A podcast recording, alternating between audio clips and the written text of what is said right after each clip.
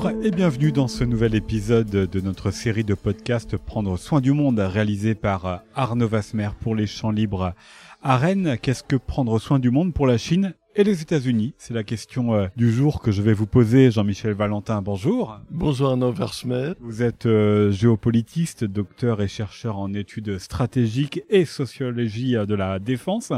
Vous avez publié plusieurs livres sur l'écologie et la gouvernance mondiale et vous avez été l'un des invités de la saison des Champs Libres pour une rencontre autour de votre livre L'Aigle, le Dragon et la crise planétaire paru aux éditions du Seuil.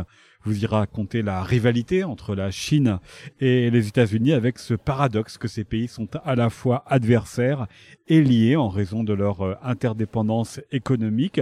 Vous reprenez d'ailleurs à votre compte ce mot de chimérica, la fusion des deux mots avec euh, le mot de chimère que l'on entend évidemment euh, aussi dedans. Et enfin, vous décrivez les conséquences de cette chimérica sur la planète et son environnement. Qu'est-ce que prendre soin du monde pour la Chine et pour les États-Unis, Jean-Michel Valentin, est-ce une occupation, est-ce une préoccupation de ces deux puissances de savoir comment prendre soin du monde? Alors, c'est très clairement euh, en train de devenir une préoccupation du gouvernement chinois, de la façon la plus officielle qui soit, puisque le gouvernement chinois a lancé depuis en fait 2017 la politique dite de civilisation écologique c'est une politique à prendre avec le plus grand sérieux, car euh, aujourd'hui le gouvernement chinois a parfaitement saisi que euh, les effets de son développement industriel et urbain ultra rapide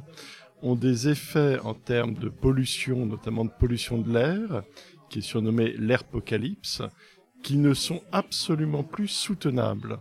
Donc, prendre soin du monde, c'est-à-dire euh, prendre soin de l'oïkumène, hein, cette portion de la planète qui est habitée, eh bien pour les Chinois, c'est en train de prendre une dimension extrêmement concrète. À la fois intérieure, mais est-ce que c'est aussi extérieur? Parce que si vous parlez de cela à partir de 2017, c'est aussi lorsque Donald Trump a annoncé le retrait des États-Unis des accords sur le climat de Paris. Est-ce qu'il y a aussi la conjonction finalement des, des deux? Ils prennent soin du monde de leur monde et prennent soin du monde en prenant le leadership sur cette question écologique, donc de prendre soin Alors c'est une question redoutablement complexe, car euh, vous avez euh, tout à fait raison. Euh, depuis l'élection de Donald Trump, le gouvernement américain se retire de l'accord de Paris sur le climat, réduit un très grand nombre de réglementations environnementales domestiques, tout cela parce que le gouvernement de Donald Trump porte un projet de réindustrialisation qui est incompatible avec des objectifs climatiques. En revanche, euh, ce qu'il faut aussi noter, c'est que l'enjeu euh, climatique est porté de façon extrêmement active et vocale par l'armée américaine. Et euh, l'armée américaine, que ce soit au niveau de l'état-major des différentes armées, euh, notamment l'US Navy, euh, mais aussi de la formation des officiers, est profondément engagée dans la prise en compte des effets stratégiques, opérationnels, tactiques du changement climatique. On sait qu'il y a des villes, on sait qu'il y a des États américains qui, contrairement à Donald Trump, étaient très investis sur la question climatique, mais pourquoi l'armée, la défense, s'y intéresse autant plus que son gouvernement. Alors, euh, je comprends tout à fait cette surprise que j'ai partagée quand j'ai découvert ce, ce, processus qui a commencé dès 2003, quand le Pentagone a publié, en pleine occupation de l'Irak, pendant une guerre qui sentait quand même très fortement le pétrole, euh, a publié donc un document de prospective intitulé Les effets d'un changement climatique abrupt sur la sécurité nationale américaine. Quand j'ai vu ça, j'ai été extrêmement surpris et j'ai décidé de suivre. Et en fait, ce sujet du changement climatique euh, est devenu une préoccupation majeure de l'ensemble de la communauté de défense et de sécurité nationale américaine depuis le début des années 2000. Tout simplement parce que euh, les militaires, les espions, les policiers, les pompiers, etc., sont des gens extrêmement pragmatiques et pour lesquels le changement climatique est une réalité parfaitement concrète. Et les militaires américains ont parfaitement saisi que le changement climatique est un accélérateur de crise. Et en tant qu'accélérateur de crise, à la fois à l'extérieur, mais aussi sur le territoire américain, il s'y prépare et même désormais, lors des grosses opérations euh, de sauvetage des populations, ils sont extrêmement engagés et présents. Je ne dis pas du tout que ce sont des philanthropes ou quoi que ce soit, j'énonce juste un fait.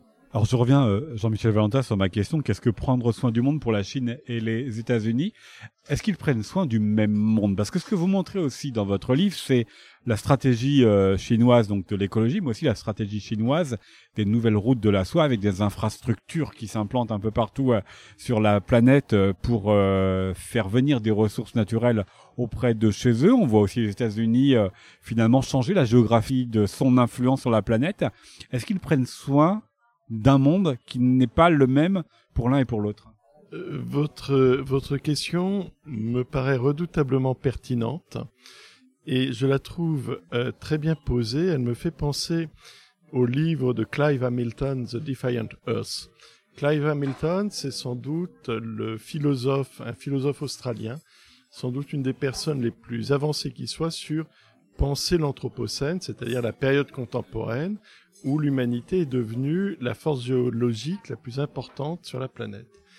Et Clive Hamilton met bien en évidence que la particularité des êtres humains, c'est de produire des mondes, des mondes qui leur sont propres.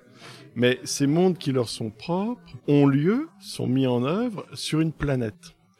Or, cette planète, euh, eh bien, ces grands cycles euh, biophysiques sont en train d'être bouleversés par la production humaine de monde.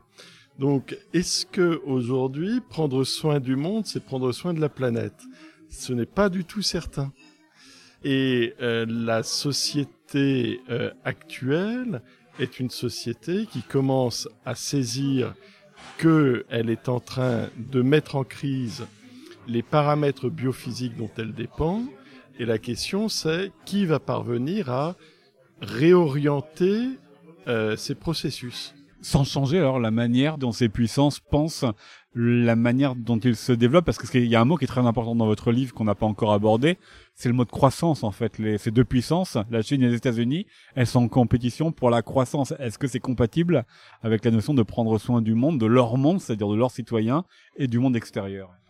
En fait, ce que j'ai réalisé en préparant mon bouquin, c'est que au début des années 80, la Chine a littéralement arrimé son développement économique puis sa croissance économique à la croissance euh, économique du reste du monde et en particulier des États-Unis.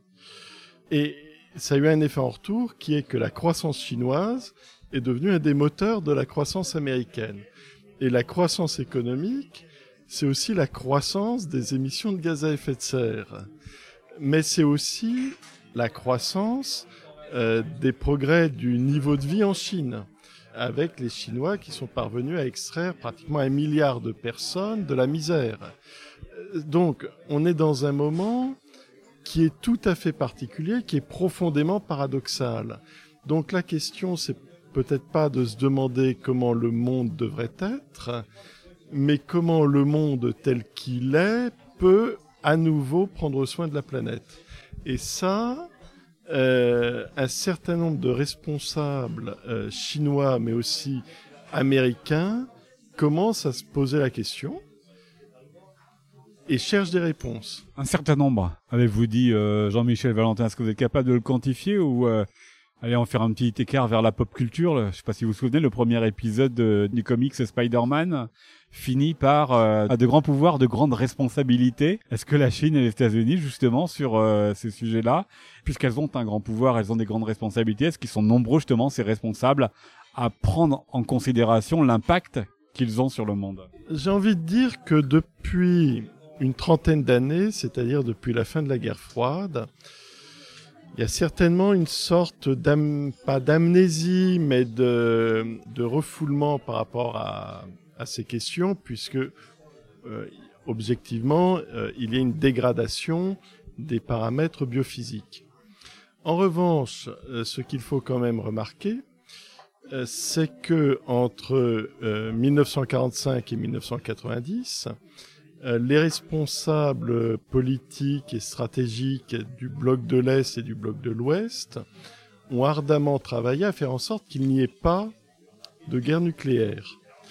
Et euh, ils ont ardemment travaillé à ce qu'il n'y ait pas de guerre nucléaire parce que la prospective sur la guerre nucléaire, c'est-à-dire savoir s'il était possible de mener une guerre nucléaire, aboutissait à une impasse profonde. Il faut bien noter que euh, les recherches sur la guerre nucléaire ont profondément alimenté toute la recherche actuelle sur l'écologie, sur le climat, sur le développement humain, sur le développement des sociétés. C'est très étonnant, mais c'est un fait.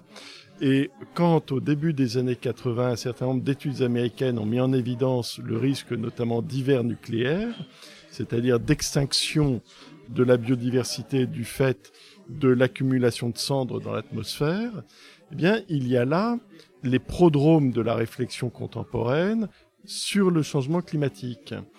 Et il est intéressant de noter que quand la menace est là, qu'elle est palpable, elle était, dans le cas de la guerre nucléaire, elle était palpable du fait des effets des bombardements d'Hiroshima et de Nagasaki et des tests nucléaires, eh bien, il y a une possibilité de mobilisation. Et moi, je suis absolument convaincu que plus la menace climatique grandit, plus la conscience de ces effets grandit, et plus le potentiel politique de réponse grandit. Puis une dernière question d'actualité, forcément, euh, Jean-Michel Valentin, quel regard vous portez sur la crise actuelle qui nous impacte tous intimement et collectivement de la Covid-19 dans cette question de prendre soin du monde quand la Chine et les États-Unis se sont aussi fortement querellés sur ce sujet-là et qu'on sait que la Chine, là, en l'occurrence, a eu quelques problèmes avec sa propre responsabilité pour euh, gérer, cantonner les débuts du virus.